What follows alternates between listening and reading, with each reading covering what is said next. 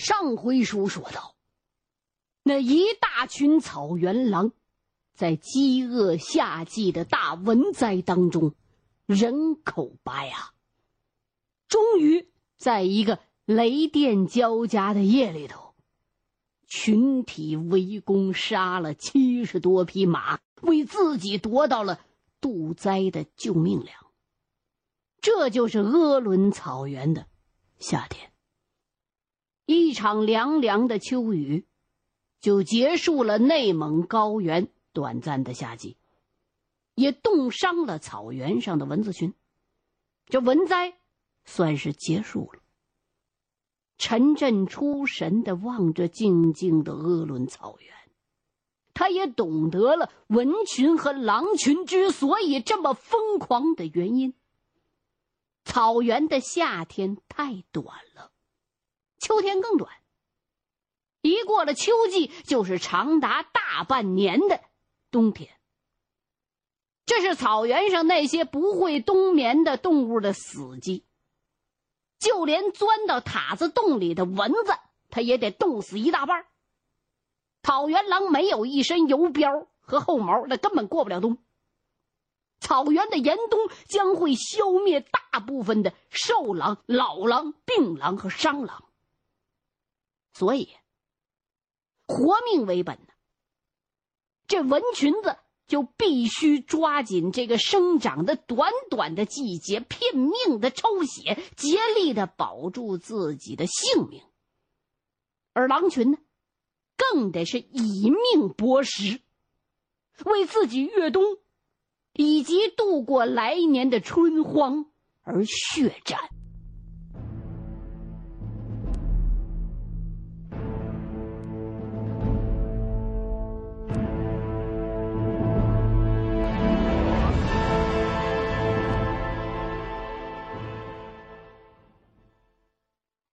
过这一场大灾之后，分给陈震的蒙古包的有一批死马驹子。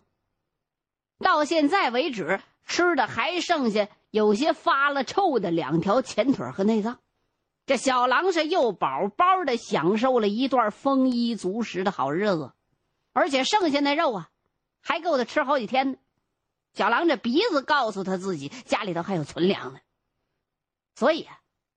这些日子，他过得一直是非常的 happy。小狼喜欢鲜肉，还有鲜血，但也爱吃半烂不烂的那种肉。这肉要是腐烂了，那他更爱吃，好嚼啊！连高建中都说：“哎呦，这小狼快成咱包的垃圾箱了！你看看，咱们包大部分的垃圾。”都能倒进小狼的肚子里去，啥都吃。眼瞅着这小狼是越长越大，越长越威风漂亮，已经长成一条像模像样的草原狼。现在陈震已经给他换了一根更长的铁链子，还想给他换名字。那不能老叫鸭蛋儿，不能老叫狗剩。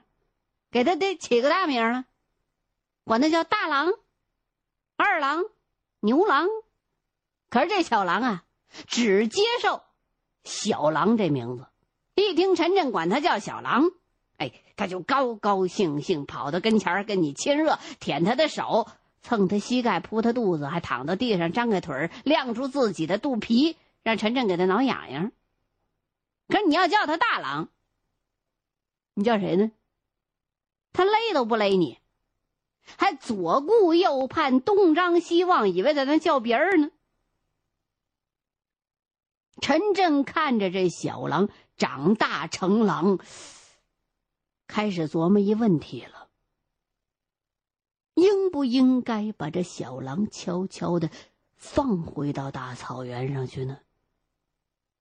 把它放生？放回到残酷，但是同时又非常自由的草原，把狼的宿命还给他。可陈震不敢。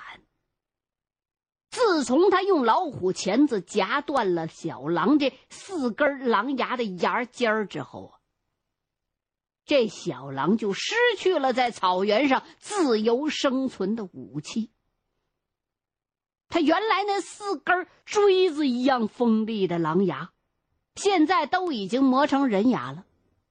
今儿那么四颗又粗又短的圆头的钝牙，连狗牙都赶不上。而且更让陈震痛心的是，当时手术的时候，尽管是倍加小心，在夹牙尖儿的时候没直接伤到他那牙髓管儿可是他手里边那老虎钳子。还是轻微的夹裂了一颗狼牙，一条细细的裂缝蹦进那牙髓管里去了。打那以后，过不了多久，陈晨就发现小狼这颗牙整个被感染了，这牙的色儿发乌，也许到不了一年。这颗病牙就会掉。狼牙是啥？草原上的狼缺条腿没关系，缺着耳朵没关系。可是狼牙是草原狼的命根子。小狼要是只剩下三颗钝牙，连撕东西都困难，别说去猎杀动物去了，根本咬不动啊！随着时间的推移。陈震现在是绝望的看清楚了自己当初那个轻率的决定的严重后果，那就是他将来不可能再把小狼放归草原，也不可能再到草原深处去探望小狼朋友。自己这个浪漫的幻想已经被他那次残忍的小手术彻底断送了。同时，也断送了这么优秀、可爱的一条狼的自由。更何况，长期被拴养的小狼，一点草原实战的经验都没有。要把它放出去，那么鄂伦草原的狼群就会把它当成外来户，毫不留情的给咬死。一个多月之前，陈震在母狼呼唤小狼的那天夜里，没下决心把这小狼放生。他感到很内疚，他觉得自己不是一个合格和理性的科研人员。小狼不是供医用解剖的小白鼠，那是他的一个朋友，一个老师。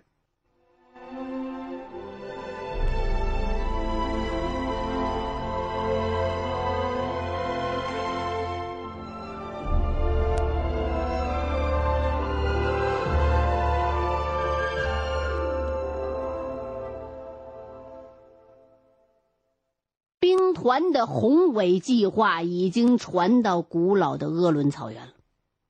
草原上几乎所有的人都在忐忑不安的等待着内蒙生产建设兵团的正式驻扎。毕力格、乌力吉和蒙古其他老人们的联名信起作用了，所以这兵团决定，这个鄂伦草原呢还是以牧为主。鄂伦保利格牧场改为牧业团。以牧业为主，兼搞农业。那么，其他大部分的牧场和公社改为农业团。这个兵团的计划基本的思路是这样的，那就是尽快的结束在草原上延续了几千年的原始的落后的游牧的生产方式，建立大批的定居点儿。兵团将会带来大量的资金。设备工程队给牧民盖砖房、打机井、修公路、建学校、盖医院、邮局、礼堂、商店、电影院，还要开垦土地、种草、种粮、种饲料、种蔬菜，建立机械化的打草队、运输队、拖拉机站，彻底的消灭狼害、病害、虫害和鼠害。让千年来一直处于恶劣艰苦生存条件下的牧民逐步过上安定的、幸福的定居生活。所以呀，这不楼上楼下电灯电话了吗？跑步进入共产主义了。全场的知青、年轻的牧民，还有多数的女人孩子，都盼着兵团来，好给自己分房子、分地，以后再也不用下夜了。但是，多数的老牧民和壮年牧民都默不作声。陈震拿这事儿去问毕力格阿爸，老人一听，叹口气：“哎呀，牧民是早就盼着孩子能有学校，看病再也不用牛车马车拉到祁蒙医院。鄂伦没有医院。”死了多少不该死的人呢？可是草原怎么办？草原太薄啊！现在的载储量已经太重了。草原是木轱辘的牛车就能拉得动这点人数，要是来那老些人和机器，草原就得翻车了。草原要是翻个个。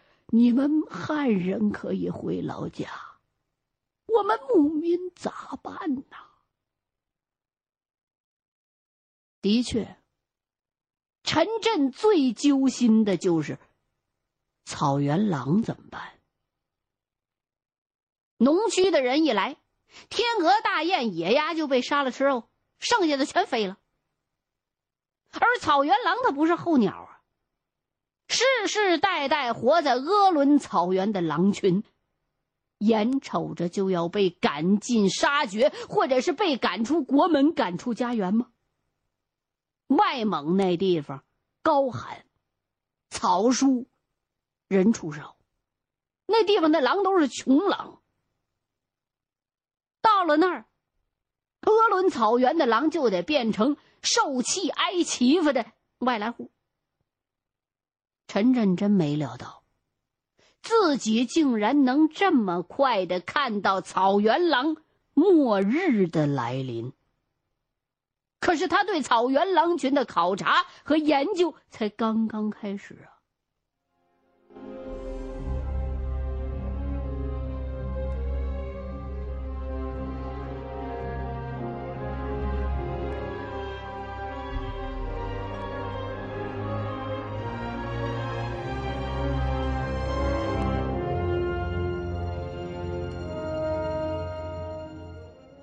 时近傍晚的时候，杨克把这羊群赶回来了。两个人正在这儿唠着呢，一匹快马沿着牛车车道是飞奔而来。陈震和杨克一看就知道，这是张纪元倒班回家休息来了。现在张纪元完全是一个草原大马官，马快马多，骑马嚣张，跟开法拉利似的，根本就不惜马力。毫不掩饰那股炫耀的劲头，他骑那匹马身后，呵，拉起将近一百米长的滚滚的黄烟，跟飞机拉线似的。这高建忠是一脸坏笑啊！嘿嘿嘿嘿，你们瞧，嗯，小子，把好几个包的蒙古丫头都招出家门来了，那眼神就跟小母马追他跑似的。哈哈这时候，张纪元已经到门口了。一家伙跳到马下来，哎，快来看，给你带什么好东西来了？说着，从那马鞍子上解下来一个鼓鼓囊塞的大号的帆布包，里边装的好像活物，听汤的还踹了几下。杨克上前把这包就给接过来了，手上呢一摸，呀，不是吧？难道你也逮着一条小狼崽想给咱们家小狼配对儿啊？嗨，这回的狼崽子哪能这么小？你好好看看，小心别让跑了啊！哎，杨克小心翼翼的把扣给解开一个，先看到里边一对大耳朵，他伸手进去一把薅住，把那活物就给蹬出来了，呵。一只足有五六斤沉的草原大野兔，和一只大猫差不多。张纪元一边拴马一边回头：“今天晚上咱就吃红烧兔子肉，老吃羊肉的我吃腻了。”正说着呢，就听哗啦哗啦哗啦哗啦，铁链子响。原来啊，是离着七八步远的那小狼看见兔子了，一家伙就扑过来了。如果不是铁链子拴着他，这大兔子肯定就让他抢嘴里去了。家里头那些狗也都见识过这种跑跳极快、很难抓着手的东西，所以这些狗也都围上来看热闹，但谁也不敢抢。杨克看看小狼那贪婪的嘴脸，拎起大兔子朝他跟前就走两步，拿着这兔子，冲着这狼就悠了一下。他这一悠啊。小狼那前爪子就搭到了一下那兔子腿，嘿，这狼立刻就变成了一条真正的野狼，满脸杀气。那黑色的跟针管似的黑瞳孔啊，往外放那无形的毒针，特别吓人。等到那活兔子又悠回到杨克身边的时候，这小狼就恶狠狠的看着所有的人和狗。人和狼之间顿时就界限分明了，几个月的友情感情全都没有了。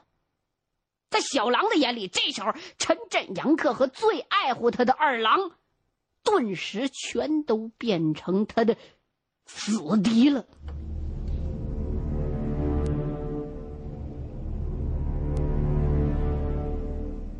哎呀，这家伙把杨克给吓的下意识的往后腾腾腾，连退了三步。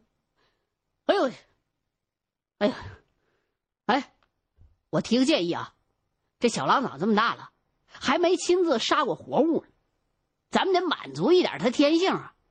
我宣布，放弃吃红烧兔子肉，咱把这送给小狼吃。今儿咱看看野狼杀吃野兔。可以近距离的感受感受活生生的狼性啊！哎，行啊，兔子肉不好吃，要跟杀鸡一块炖才行。这一夏天，小狼帮咱们下夜，一只羊都没被那狼偷走，我觉得应该给他奖励奖励。一听杨克和陈震都表态了，高建中也点点头。行，小狼不光给羊群下夜，还给我那牛犊子下夜呢。我举手投赞成票。一看自己带回来这只大野兔子，自己同寝的这几同学都不吃，张纪元咽下一口口水。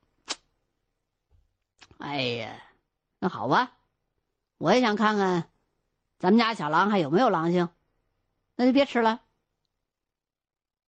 这四个人就顿时兴奋起来了。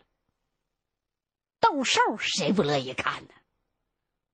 潜伏在人类内心深处的兽性，喜爱古罗马斗兽场野蛮血腥的残忍，现在是以正当合理的借口畅通无阻的表现出来。一只活蹦乱跳的草原野兔，能在凶狠的狼、鹰、狐狸。猎狗这些天敌杀手的围剿当中能活下来，就这么的被四个北京知青轻易的否决了。好在这野兔啊有破坏草原的恶名，经常有野兔子掏那洞，把这马腿别折，摔伤了马官，判他死刑啊，在这良心上没啥负担。所以啊，这四个人就开始商量斗兽的。规则怎么斗？草原上无遮无拦，没有可以借用的斗兽场，所以大家都为不能看到野狼追野兔这场面而遗憾。最后啊，这四个人决定把野兔的前腿和后腿分成两组，分开了捆紧喽，让它既能蹦跳，又不至于变成脱兔。欲知后事如何，欢迎各位继续收听现代评书《狼图腾》。